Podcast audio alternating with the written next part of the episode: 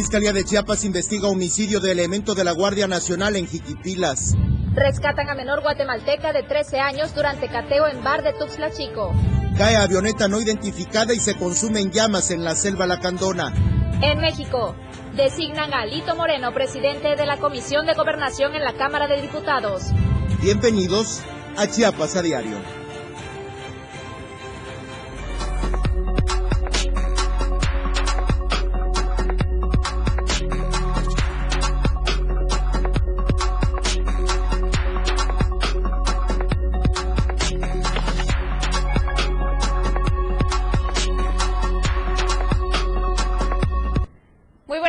Tardes, estamos en Chiapas a diario. Gracias por acompañarnos de nueva cuenta. Recuerde que estamos transmitiendo en vivo a través de todas las redes sociales y la 97.7 radio del diario. Recuerde, la página oficial es diariodechiapas.com. También le puede agregar diagonal radio y nos puede sintonizar 24 horas al día. Mi nombre es Dora García de Alba y como siempre es un gusto compartir este espacio con Eric Ordóñez. Muy buenas tardes, Eric. Dora, muy buenas tardes, muy buenas tardes a todos ustedes que hoy nos ven a través de Diario TV Multimedia y que nos escuchan a través del 97.7, la radio del diario. Transmitimos completamente en vivo desde Tuxtla Gutiérrez, la capital de Chiapas, y nos escuchamos hasta San Cristóbal de las Casas, Chiapa de Corzo, San Fernando, y, eh, Ocosocuautla, Berriozábal y otros municipios. Gracias por el favor de su amable audiencia y su sintonía esta tarde y a lo largo de toda la semana. Sin mayor preámbulo, vamos de lleno con la información. El bloqueo nuestro de cada día corrió a cargo de la población eh, de Teopisca, allá donde se manifestaron en contra del presidente municipal, que pues ya se va, dicho sea de paso. Fueron decenas de pobladores de la comunidad Betania, municipio de Teopisca, que retuvieron al presidente de aquel municipio, Abelto Villacarpio, la mañana de este jueves en la ciudad de San Cristóbal. Esto debido al hartazgo de la población por el incumplimiento de obras que prometió este presidente, que pues ya se va, cuando menos el recuerdo que se lleve eh, de la presión por parte de la ciudadanía. Los más de 200 pobladores de Betania decidieron retener al presidente municipal cuando estaba a punto de ingresar a San Cristóbal, eh, del eh, restaurante San Cristóbal. Luego, los pobladores enardecidos manifestaron que la detención se debe a que la comunidad, así como en otras localidades del municipio, pues no han habido eh, apoyos. En siete días, Abelto Villacarpio se va dejando pendiente obras, obras que inició y que no terminó, asegura la población. Hasta el cierre de esta edición, el edil permanecía retenido en el domo de la localidad y ninguna autoridad se había acercado para buscar una solución al problema y poder ser liberado. El presidente municipal de Teopisca, Belto Villacarpio. Vamos también a otro municipio donde se niegan a pagar las obras o más bien las deudas de los proveedores de estas que contrajeron durante su administración. En este caso es el alcalde de Jiquipilas. Los proveedores ya denunciaron que el presidente sustituto de Jiquipilas, Carlos Hugo Calimayor Colmenares, él no quiere pagarles y señala que lo están manipulando el tesorero Efrén Vera Martínez. Lo que quieren los proveedores es justamente su pago inmediato. Buscan dejar sin dinero a la nueva administración. Esa es la acusación. Señalaron que el edil sustituto no quiere pagar deudas del expresidente Carlos Manuel Calvo Martínez por ser un compromiso del anterior alcalde y que no se hará responsable por estos pagos. Por otro lado, muchos trabajadores no han recibido pago de quincenas ya que están recortando el presupuesto y despidiéndolos. Bueno, y continuando con otros temas, se agudizan las agresiones de paramilitares contra integrantes del Frente Nacional de Lucha por el Socialismo. Denunciaron que a este grupo militar. Mientras tanto, eh, comentarles esta situación que prevalece a través de un escrito. Señalaron que en el año 2000 los eh, Petules retuvieron en su campamento militar a tres de sus compañeros, Carlos López Gómez, Angelina Santís López y Enrique Armando Herrera Jiménez. Agregaron que diversos son los grupos paramilitares que operan en la ciudad, pero los más visibles son los Petules de Ocosingo, la Alianza San Bartolomé de los Llanos en Venustiano Carranza. Exigieron la desarticulación de los grupos paramilitares, juicio y castigo a los responsables eh, materiales e intelectuales de los crímenes de lesa humanidad, así como la libertad a los presos políticos y presentación con vida de los detenidos y desaparecidos. Y bueno, regresando al tema de las obras inconclusas, del cierre de administraciones, contrario a lo que ocurre en Jiquipilas y en Teopisca, tenemos ahora 40 familias, pero de Tecpatán, quienes van a contar también con agua potable. Y es que acompañada de su equipo de trabajo, la presidenta municipal de Tecpatán, Patricia Aide Guzmán Arbizú, inauguró ya la construcción de un sistema de agua potable por bombeo en su primera etapa en la Ribera Buenavista. Gracias a esta obra, 40 familias se verán beneficiadas y por mucho tiempo sufrieron la falta de este vital líquido en sus hogares. En este evento, ante la presencia de los asistentes, la alcaldesa recalcó su compromiso de seguir trabajando hasta el último día de su administración, cumpliendo sus objetivos de, trabajo para el desarrollo de este municipio. Además, agradeció la confianza depositada en ella. Asimismo, tanto las autoridades locales de la Ribera como de las personas del lugar agradecieron a la presidenta municipal esta obra de impacto, ya que nadie había escuchado estas demandas y hoy finalmente es una realidad allá en Tecpatán. Oigan, otro orden de ideas, personal, eh, personal médico de enfermería administrativo del Hospital María Ignacia Gandulfo en Comitán, hasta la noche de este jueves continuaban con el paro por eh, las amenazas y extorsiones por parte de organizaciones sociales como la CIOAC Histórica, Nueva Alianza Lázaro Cárdenas y una más en contra de un médico de este hospital. El único servicio que está laborando es el área de urgencias, pero únicamente pacientes que comprometan la vida. Y advierten que incrementarán las medidas hasta que haya una respuesta favorable a sus demandas de seguridad. Le repito, es personal del Hospital María Ignacia Gandulfo que ante las amenazas que han recibido, aseguran de estos grupos, eh, estas organizaciones, están en huelga hasta que se les garantice la seguridad. Sucede en el municipio de Comitán. Hablando de temas de salud, pero más bien enfocados al COVID-19, la pandemia que se vive en Chiapas, continuamos en semáforo verde y esto fue lo que señaló el gobernador del estado, Rutilio Escandón Cadenas. Dio a conocer que Chiapas continúa en esta semaforización en verde debido al comportamiento del pueblo y al trabajo intenso que realizan todas las autoridades. Vamos a escucharlo.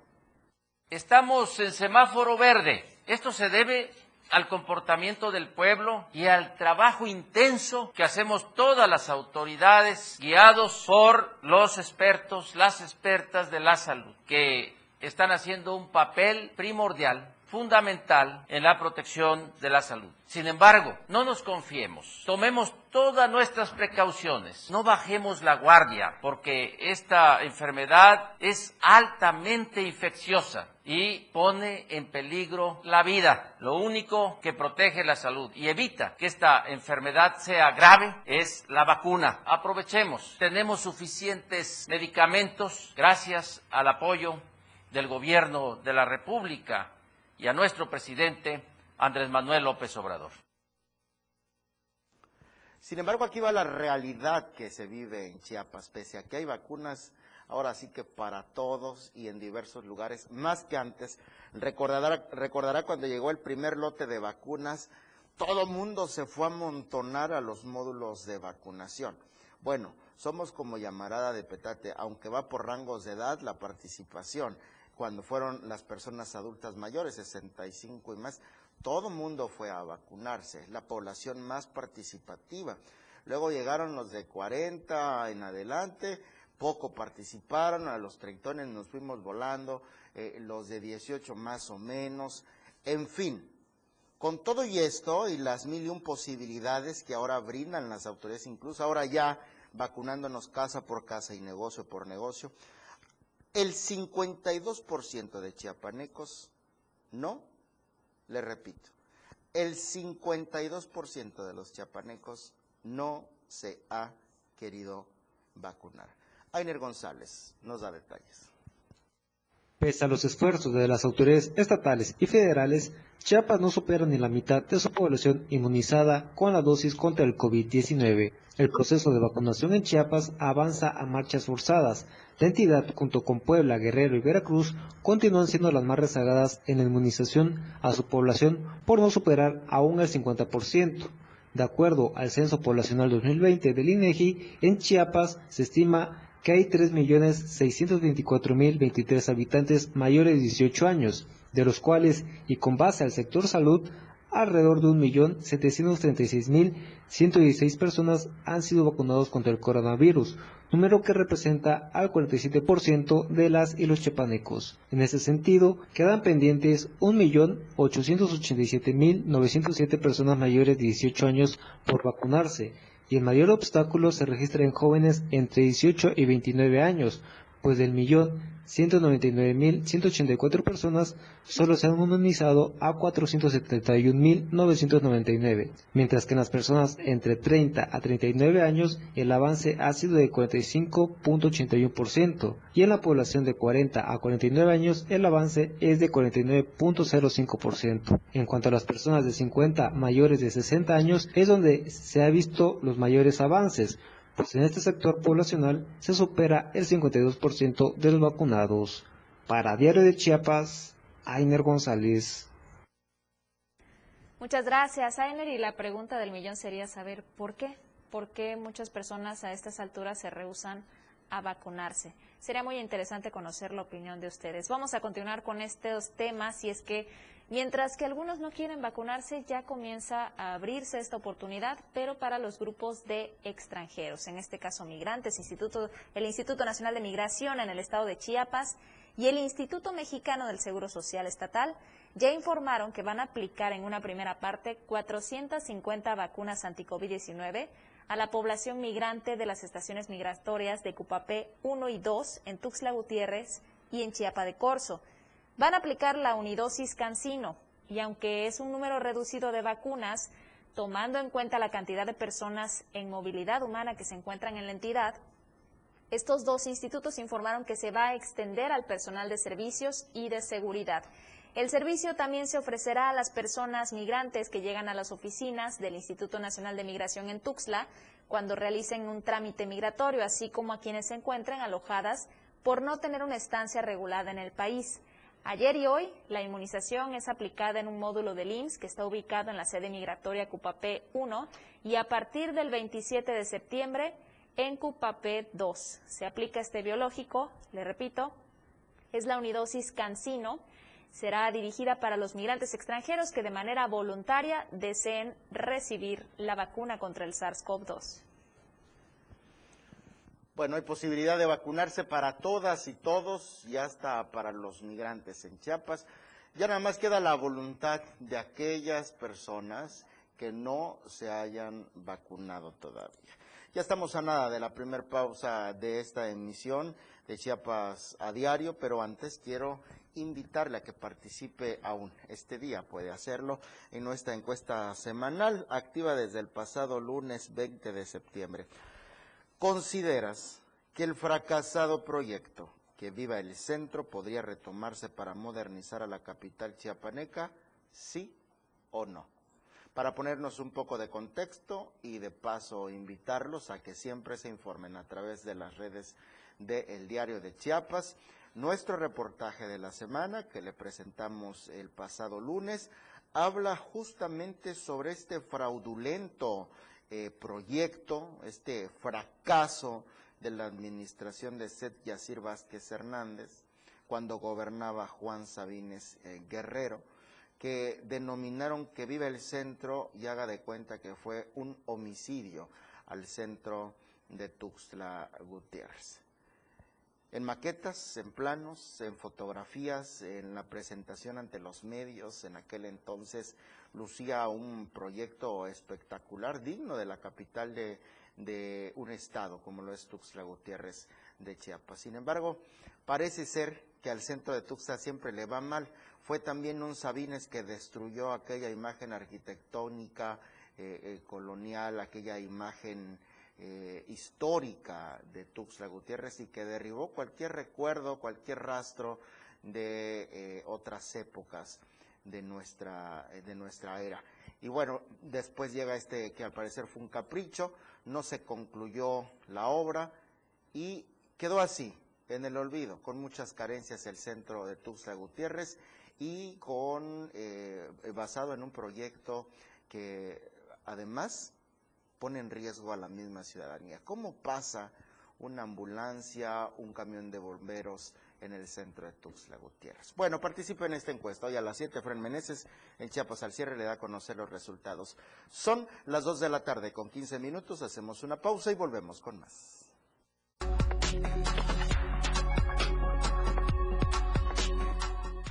Chiapas a diario. Todas las voces, todos los rostros. Las 2. Con 15 minutos. Fundación Toledo es una organización enfocada en la educación. Desde nuestra fundación hemos realizado varios proyectos para poder llevar a cabo nuestro objetivo principal, apoyar la educación en Chiapas, especialmente en las zonas rurales marginadas. A pesar de ser una organización joven, somos apasionados de lo que hacemos y entendemos que la educación juega un papel importantísimo en las personas, ya que ésta se ve reflejada en el desarrollo de su país.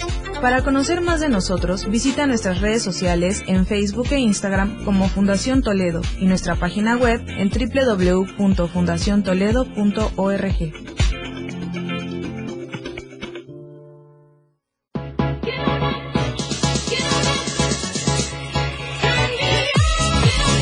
amigos? Soy Claudio Gómez, DJ Baker, y estás escuchando el 97.7 FM. Acompáñame todos los viernes y sábados en punto de las 9 pm soltando los mejores beats de la música electrónica. Solo por el 97.7 FM. Suelta el beat. Oye, ¿sabes que mañana es un día especial? En serio, imagínate.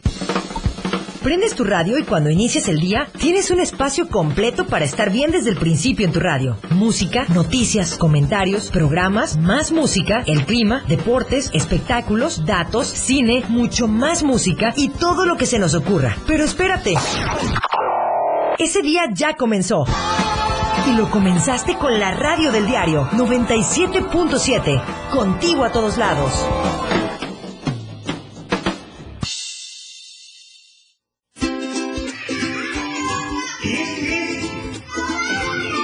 Porque la radio también es una cajita mágica. Una cajita donde salen cuentos, canciones para todos los corazones. Para niñas y niños de 0 a 100 años.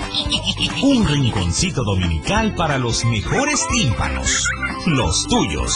La cajita mágica. Con Geracio Contreras y compañía. Todos los domingos a las 11 de la mañana por el 97.7 FM, la radio del diario. La cajita mágica. Te cuento un cuento y tu corazón contento. Todas las voces, todos los rostros.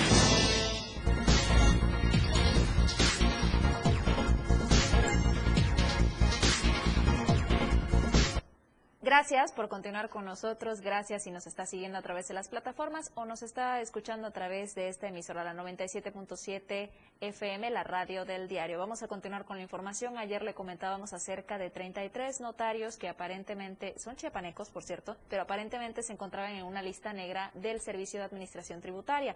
Ante esta situación, el Consejo Estatal de Notarios y del Estado de Chiapas ellos señalaron y aclararon que los usuarios de los servicios notariales no están suspendiendo estos servicios, sino que ahora son de manera presencial y además estos fedatarios se encuentran, es, es, falso que estos fedatarios se encuentren en estas supuestas listas negras. Vamos a conocer los detalles con nuestro compañero Eden Gómez.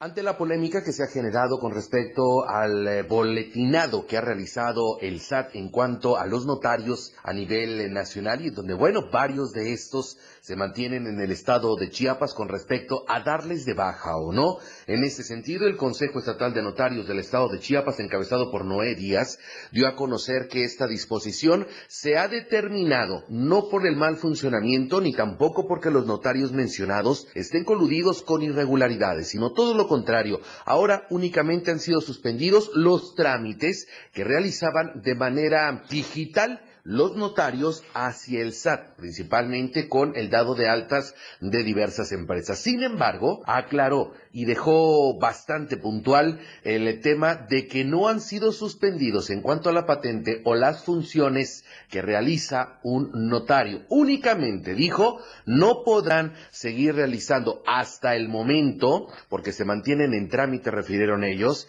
eh, de eh, dar de alta a diversas empresas desde sus notarías. Ahora tienen que llegar y realizar el trámite de forma presencial, dejando a un lado, por supuesto, los rumores en donde se refería que se habían dado de baja a estos a diversos notarios en el estado de Chiapas y que ya no tendrían facultad para realizar ningún tipo de trámite. Escuchemos parte de lo que dijo el presidente de dicho consejo.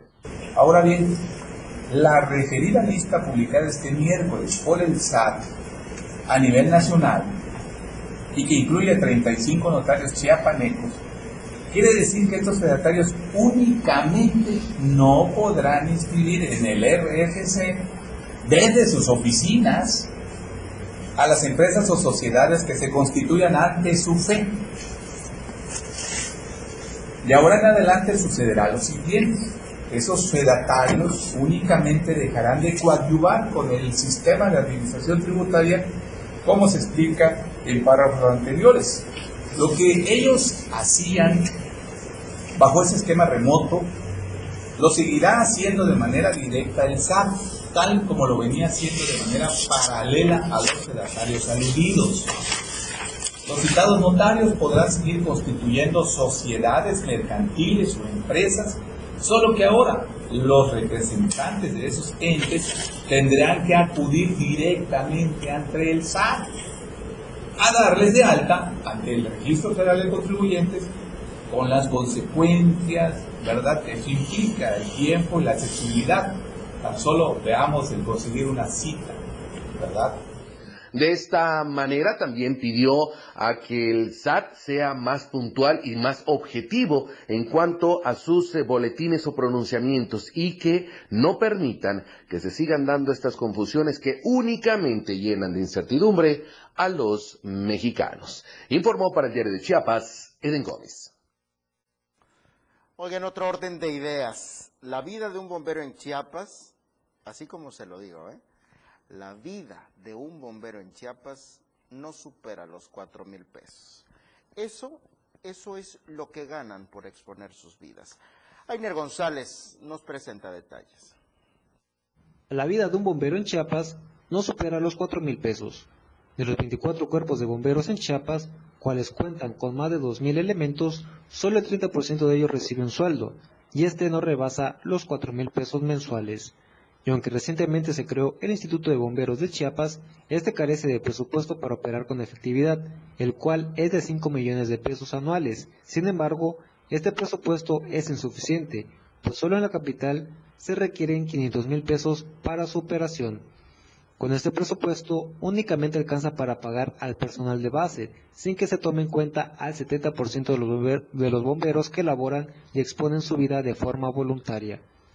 El Instituto de Bomberos de Chiapas funcionará para brindar certeza jurídica y dignificar su labor, ya que pese al riesgo de su trabajo no cuenta con seguro social. Sin embargo, a casi un año de haberse implementado, no se ha logrado el objetivo y quienes exponen su vida lo hacen por menos de 4 mil pesos mensuales, salario 94% menor a lo que percibe un diputado local, considerando que el sueldo mensual bruto de las y los legisladores es de 67.845 pesos. Cabe recordar que el aguinaldo de cada uno de los 40 diputados locales del Congreso de Chiapas oscila a los 135.690 pesos y para su último periodo de este año se espera un incremento. Para Diario de Chiapas, Ainer González. Y vamos a pasar también a otra información en la que se está solicitando el pago inmediato de salarios desde el 2015 hasta la fecha. Se tomaron el cruce de centrales acá en la capital chiapaneca, fue por docentes de la Escuela Preparatoria de Tapachula del turno vespertino, delegación D242. Se manifestaron este viernes, se interrumpieron la circulación a partir de la primera poniente hasta la segunda oriente de la avenida central. Este bloqueo también se extendió e impidió el paso por la primera sur y hasta la primera norte de Tuxtla Gutiérrez. En sus lonas y pancartas se alcanza a leer que solicitan la intervención de la maestra Rosa Aide Domínguez Ochoa, quien es secretaria de Educación en Chiapas, y piden que remueva de su cargo a Rafael Ovilla Álvarez de la Dirección del Nivel de Preparatorias. De esta misma forma, exigen el pago total de adeudos del 2015 a la fecha. Vamos a escuchar a continuación a uno de los representantes de estas preparatorias. Vinimos a manifestarnos primeramente para el pago total de nuestros adeudos ¿sí? Necesitamos que continúen con nuestros procesos que tenemos derechos, también como son recategorizaciones, como son las compactaciones, como son todos los derechos laborales que nosotros tenemos. Y uno de los puntos primordiales que nos trae otra vez a las calles el día de hoy, porque nos vamos a manifestar en la toma de las calles hasta que nos den una respuesta satisfactoria con la petición que tenemos para el director, el nefasto director del nivel medio superior, el ingeniero Rafael Ovidio. ¿sí? Necesitamos que ya nos diga la secretaria de Educación, la secretaria de Gobierno con la que estamos precisamente teniendo una mesa el día de hoy a las 11 de la mañana que nos va a recibir. Necesitamos que nos dé ya la renuncia de este nefasto, de este nefasto personaje. Oiga, y retomando un tanto el tema de la pandemia y las diversas afectaciones que ha dejado en muchos sectores, como el económico, por ejemplo, se agudizó desde el surgimiento del COVID la brecha salarial entre hombres y mujeres. Pese a los esfuerzos e impulsos en materia laboral en Chiapas, que yo cuestionaría, el sector femenino sigue percibiendo un salario 5.5% menor al del sector masculino. De acuerdo con la Secretaría de Trabajo y Previsión Social, la brecha de género se, se conserva en el promedio de percepción salarial en 31 de las 32 entidades federativas. Pues, ¿qué hicieron estas dependencias? ¿Cómo se fortaleció? Por ejemplo, la de economía. ¿Qué hizo en este tiempo de la pandemia? Bueno, sobre esto Ainer González nos tiene detalles. Pese a los esfuerzos e impulsos en materia laboral en Chiapas, el sector femenino sigue percibiendo un salario 5.5% menor al del sector masculino. De acuerdo con la Secretaría del Trabajo y Previsión Social, la brecha de género se conserva en el promedio de percepción salarial en 31 de las 32 entidades federativas, situación que deja en desventaja a las mujeres que continúan con un promedio salarial por debajo que al de los hombres. Los datos de la Secretaría exponen que las brechas más estrechas se localizan en Quintana Roo, con menos 0.3%, en Yucatán con menos 2%, en Chiapas con menos 5.5%, en Nayarit con menos 6.9% y en la Ciudad de México con menos 8%.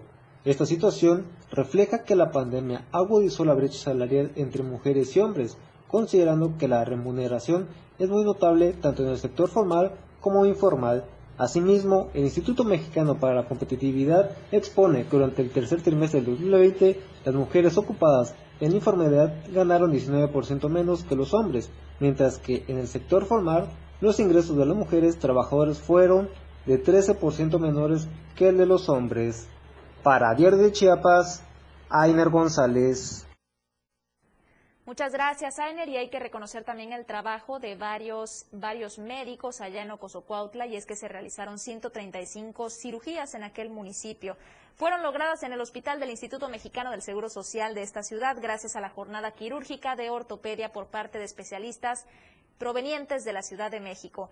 El hospital rural de este municipio fue la sede en donde trabajaron los especialistas, dando a conocer que como parte de esta jornada se otorgaron 550 proyecciones de rayos X, 483 estudios de laboratorio, 242 valoraciones a la población, además de 89 terapias de rehabilitación.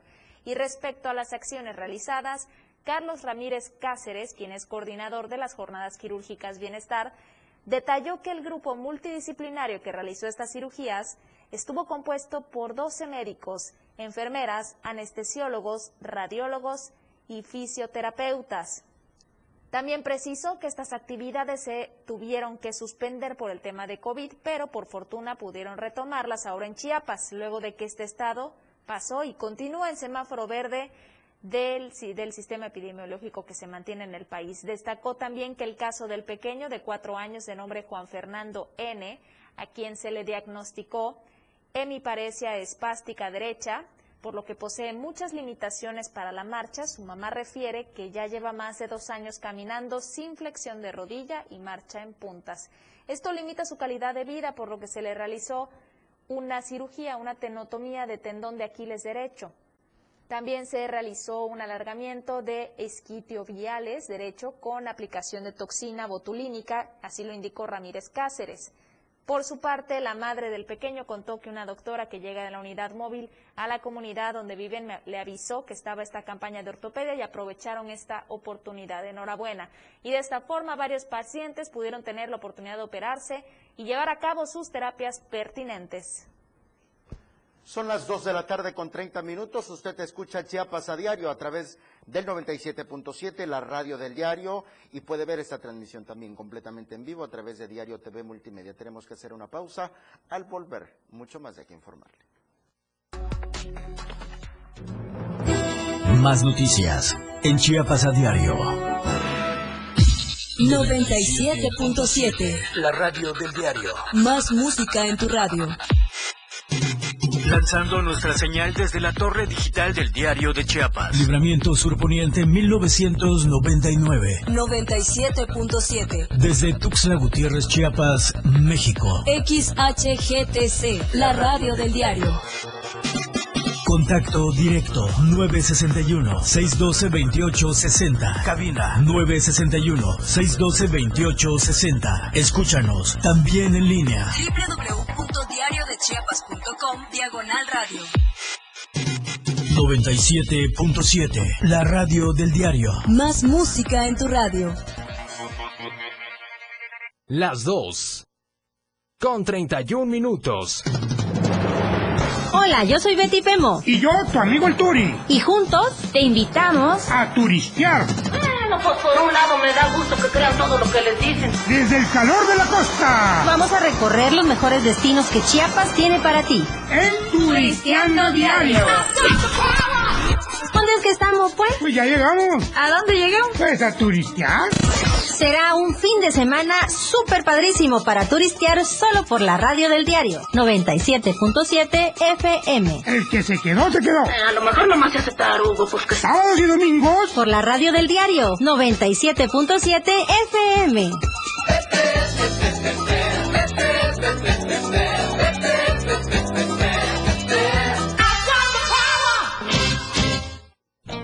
Hola, corazón santo. ¡Ella! Sí, está bien, mira. Hola, corazón santo, te saluda Diego Morales, el patrón, y queremos agradecer a todos nuestros fans. ¡Ay, ay, ya! ¡Ay, ya! Ponte serio, vamos a grabar. Ok, vamos, en tres, en dos. Esto se jodió, la vecina no sé qué le dio, el vecino no sé qué prendió, a la gente no sé qué le dio, pero... ¡Ah! Hola, corazón santo, te saluda Diego Morales, el patrón. Y la maja. Ajá. Queremos agradecer a todos nuestros fans por escucharnos de lunes a viernes. Después de todo, a las 6 de la tarde. Sí, sí, sí, entrevistas, temas de interés. Un chisme y por supuesto con la mejor música. Ajá, pero solo aquí en la radio del diario 97.7. ¡No te lo pierdas! Cosita Santa. Bye bye. La noticia ahora.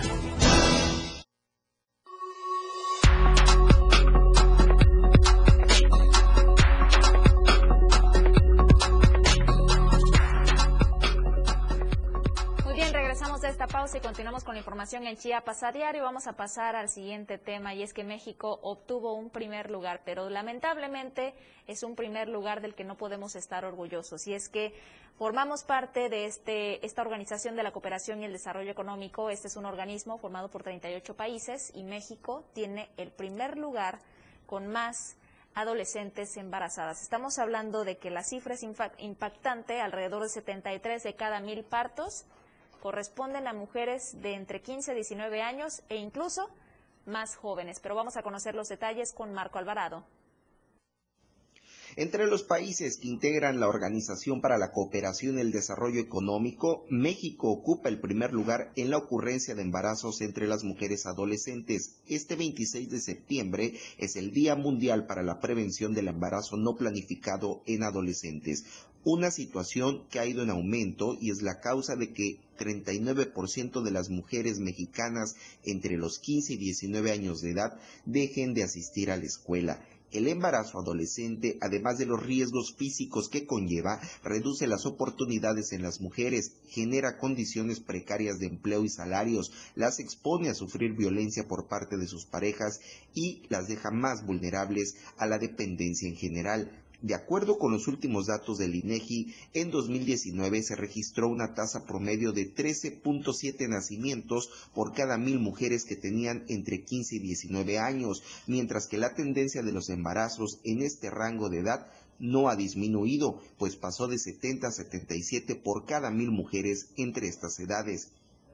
Además, el 39% de las adolescentes que no asisten a la escuela estuvieron embarazadas alguna vez. La deserción escolar complica aún más la posibilidad de obtener educación en temas de sexualidad y reproducción, lo que aumenta el riesgo de concebir un embarazo a temprana edad. En relación con la actividad sexual, 3 de cada 10 mujeres de 15 a 19 años las han sostenido. Esto se da en 6 de cada 10 que no siguen en la escuela. Con respecto al uso de la protección anticonceptiva en la primera relación sexual, el 50% de las adolescentes de 15 a 19 años que no asisten a la escuela tampoco utilizaron un método de protección.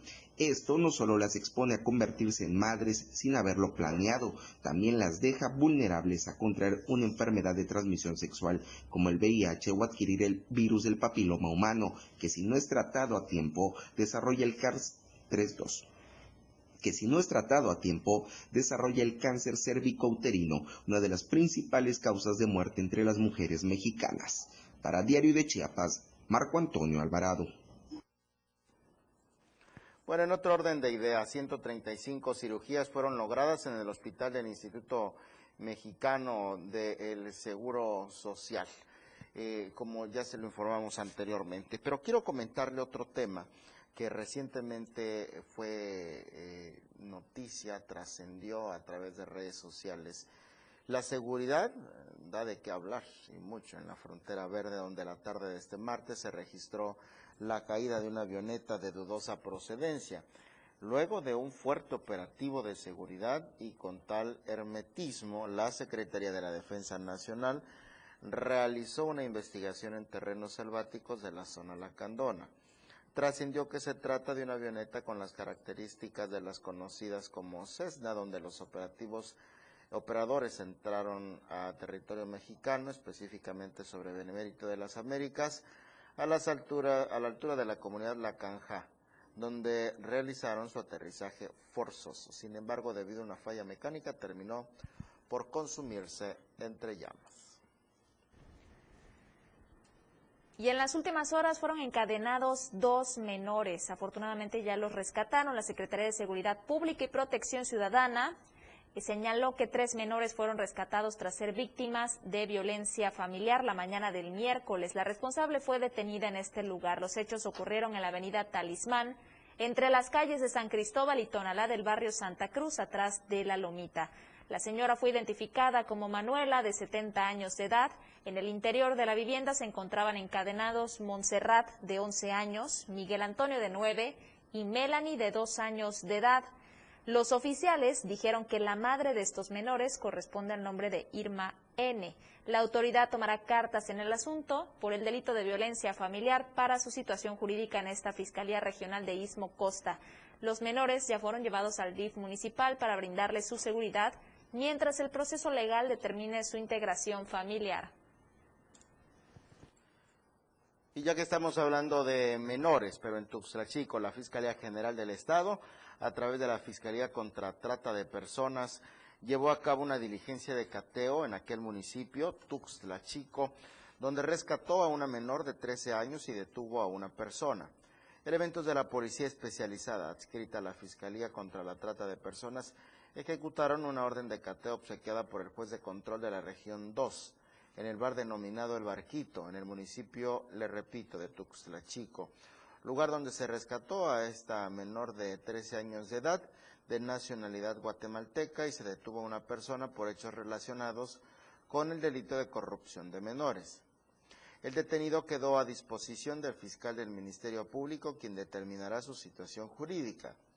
Respecto al menor, para garantizar sus derechos quedó bajo el resguardo de la Procuraduría de la Defensa de Niñas, Niños y adolescentes del DIF municipal.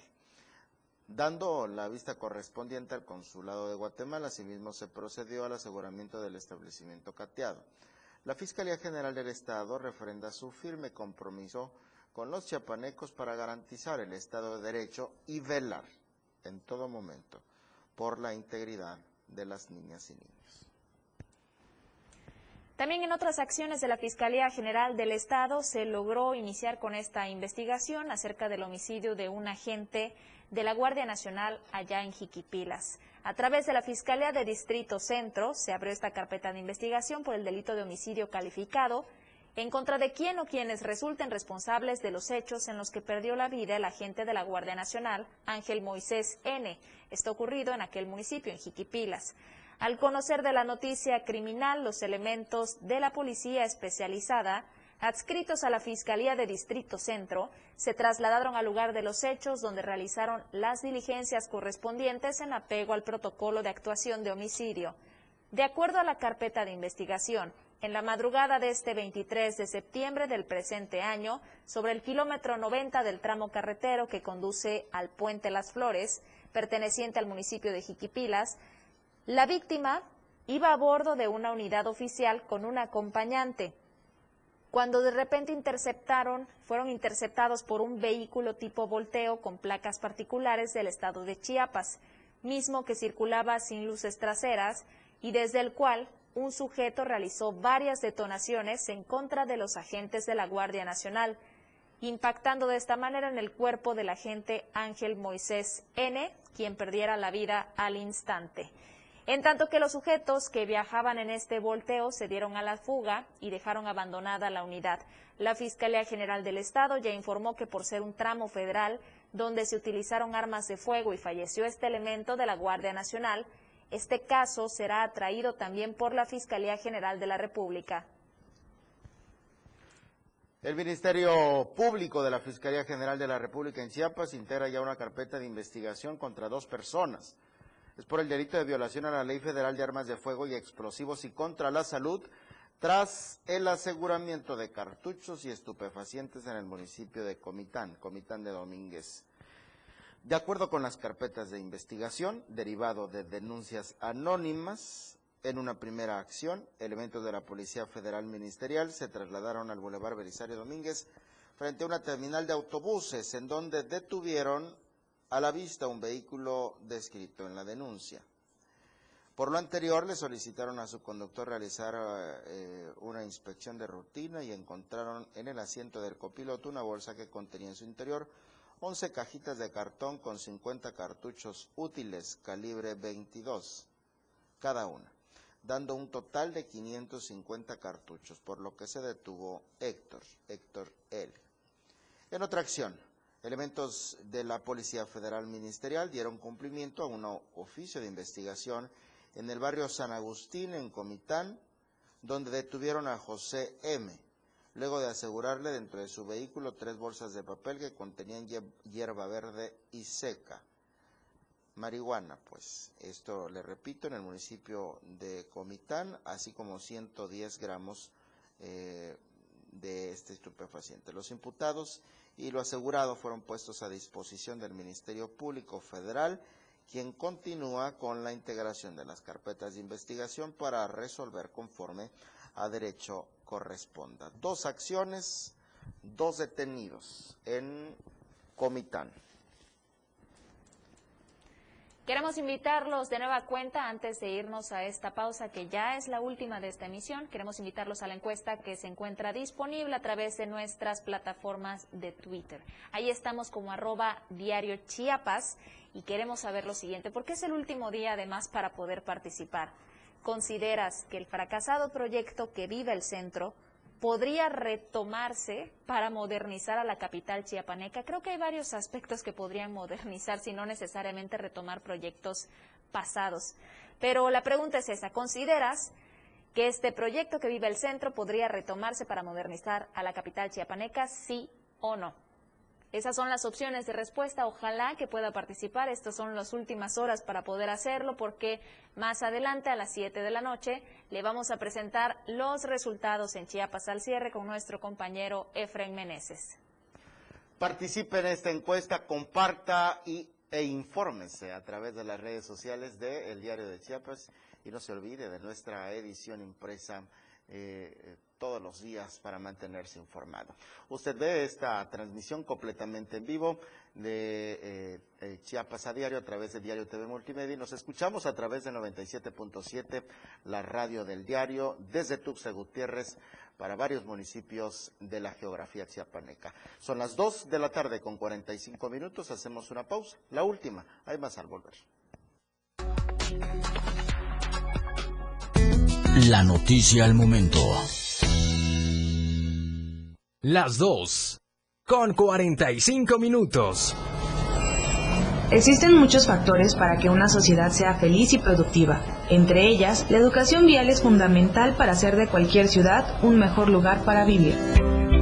Las señales de tránsito y vialidad son de suma importancia a la hora de transitar dentro y fuera de una ciudad. A continuación, te decimos cómo se clasifican y cómo puedes identificarlas. Se clasifican en verticales, horizontales, letras y símbolos, marcas sin obstáculos, marcas con obstáculos y bahías e islas. Las verticales pueden ser preventivas, identificadas con el fondo amarillo y el símbolo en color negro, restrictivas, las cuales serán rectangulares de fondo blanco y el símbolo en color rojo, exceptuando la de alto, la cual será octagonal. Informativas, identificadas con el fondo azul y el símbolo en color blanco. De protección y obras, identificadas con fondo anaranjado y el símbolo en color negro. Y semáforos. Me dijeron que en 40 segundos tenía que invitarte a que escuches la lista de éxitos. Y bueno, ya me quedan 30. Acá escucharás los mejores éxitos del momento, propuestas musicales, entrevistas y sobre todo sabrás quiénes ocupan los 10 primeros lugares dentro de la lista de popularidad. La lista de éxitos escúchala todos los sábados de 1 a 2 de la tarde por la radio del diario 97.7. Por cierto, soy Juan Cárdenas y ya estás invitado. Ya, ya terminé. Ya, es todo. Bueno, bye. Adiós. Si te fijas bien, en la vida diaria, las noticias están ahí, en todos lados, comprometidos con la verdad y con la actualidad, compartiendo nuevas historias que cuando ocurren surgen las noticias. Chiapas al cierre, de lunes a viernes de 7 a 8 de la noche, con Efraín Meneses, a través de la radio del diario 97.7. Lo que ahora es noticia, después ya es historia. La música puede definirse a muy grandes rasgos como una sonoridad organizada, coherente, significativa. Se caracteriza por el empleo de los sonidos y de los instrumentos para producirlos, con el objetivo de producir una secuencia estéticamente apreciable y significativa. Podríamos decirte más sobre la música, pero preferimos que mejor la escuches. La radio del diario 97.7, contigo a todos lados. Más noticias en Chiapas a diario.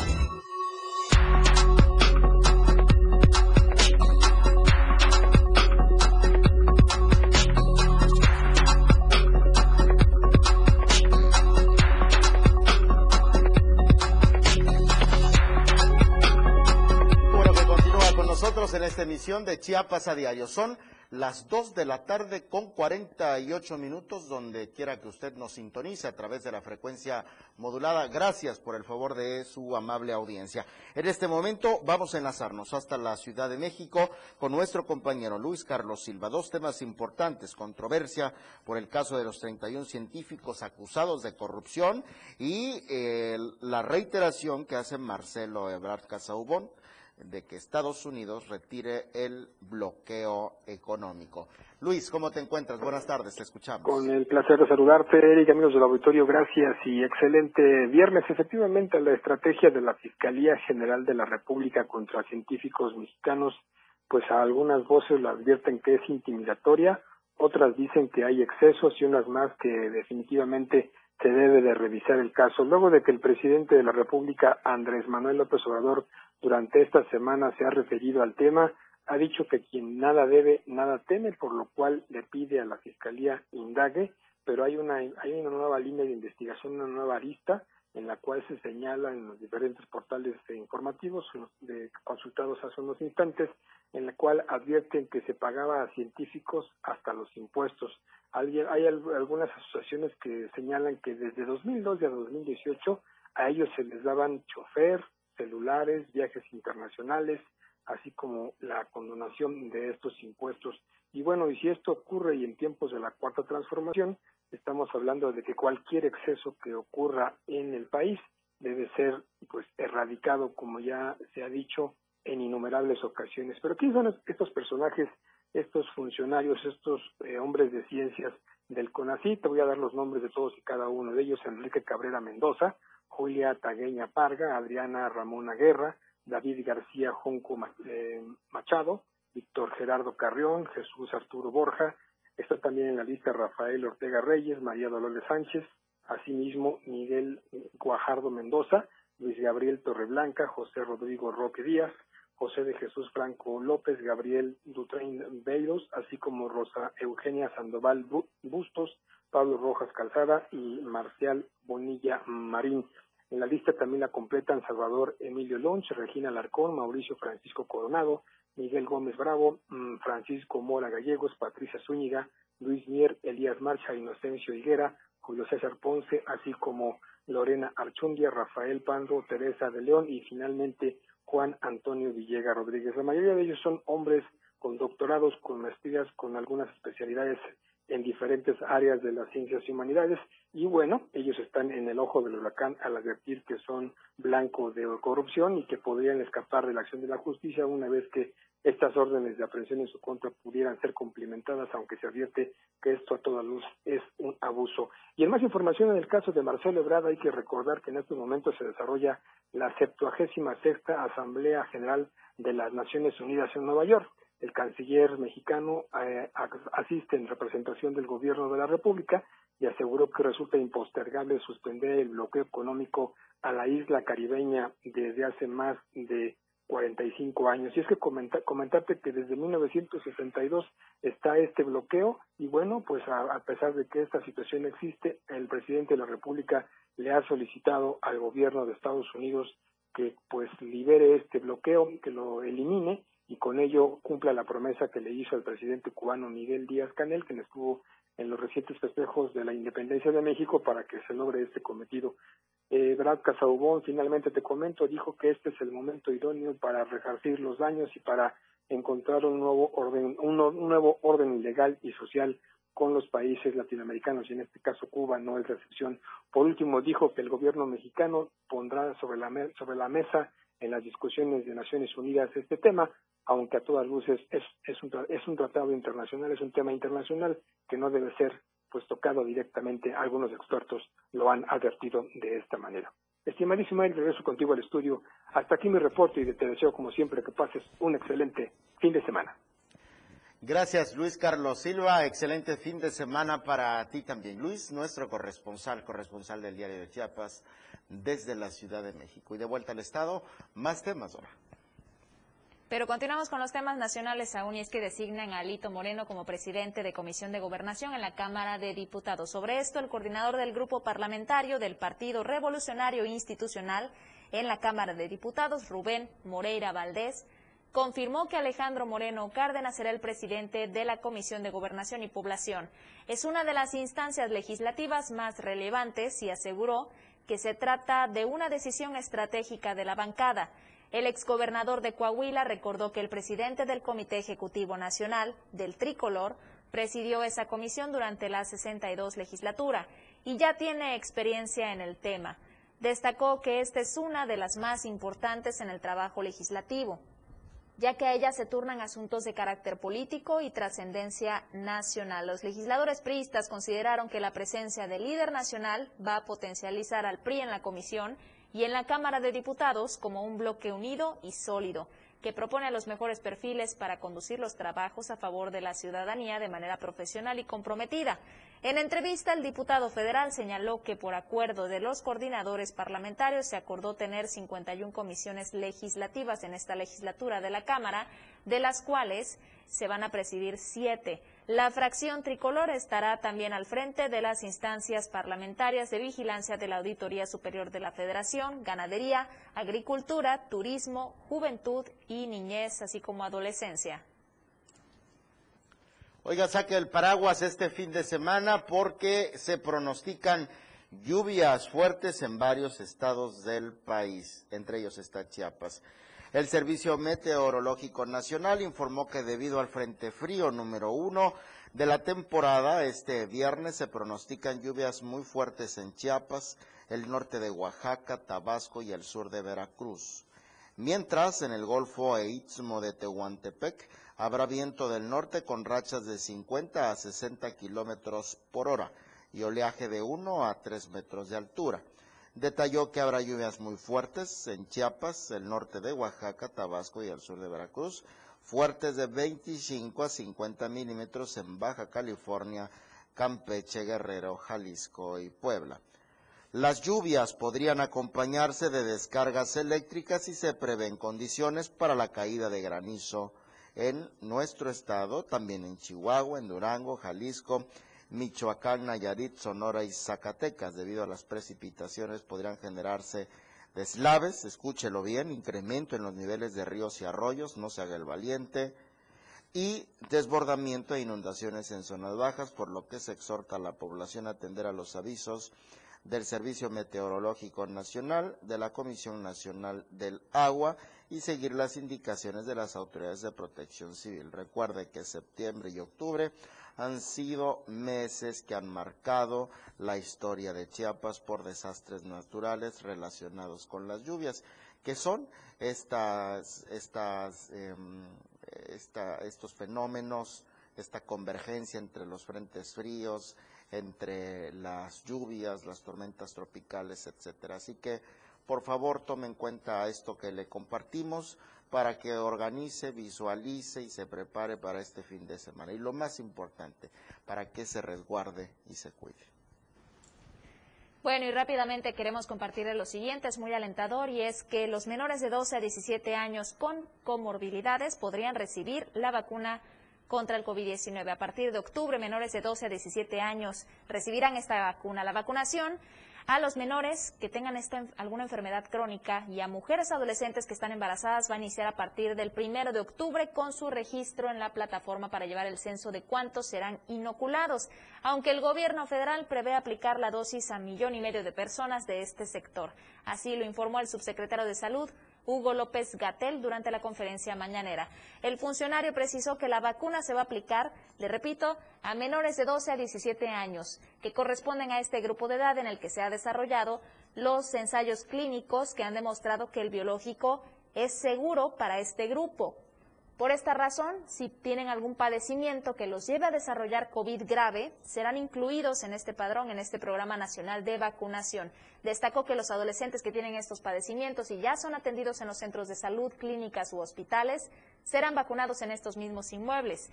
Y para ellos, en la primera quincena de octubre, se va a preparar la infraestructura requerida. Oiga, por cierto, y a propósito de vacunas, el IMSS en Chiapas recibió cuatro amparos de menores de 18 años de edad que buscan vacunarse contra el COVID-19. De acuerdo a Enrique Leobardo Ureña Bogarín, nuevo titular de la Oficina de Representación, descartó que la autoridad sanitaria decide inmunizar a quienes no han alcanzado la mayoría de edad, pero aún están en etapa de análisis de esos recursos. Los requerimientos son consentimiento informado, análisis clínicos del menor, entre otros filtros, cualquier menor que tenga un amparo, pero que ésta sea viable, se podrá vacunar. Dos de la tarde con 58 minutos. Qué bueno que nos acompañó a lo largo de esta semana. Recuerde que usted y nosotros, Dora García de Alba y un servidor Eric Ordóñez, tenemos una cita el próximo lunes en punto de las dos a través de Diario TV Multimedia y del 97.7, la radio de El Diario. Excelente fin de semana, Dora. Así es, a todos ustedes, excelente fin de semana. Cuídese mucho. Nos vemos la próxima semana.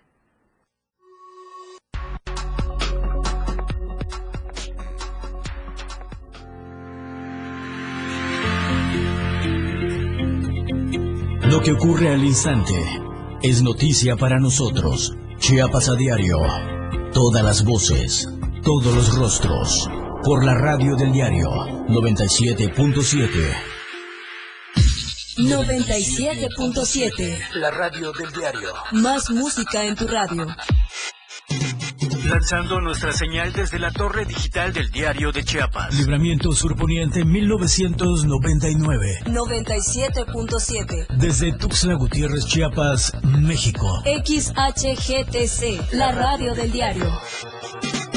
Contacto directo 961-612-2860. Cabina 961-612-2860. Escúchanos también en línea. www.diariodechiapas.com Diagonal Radio.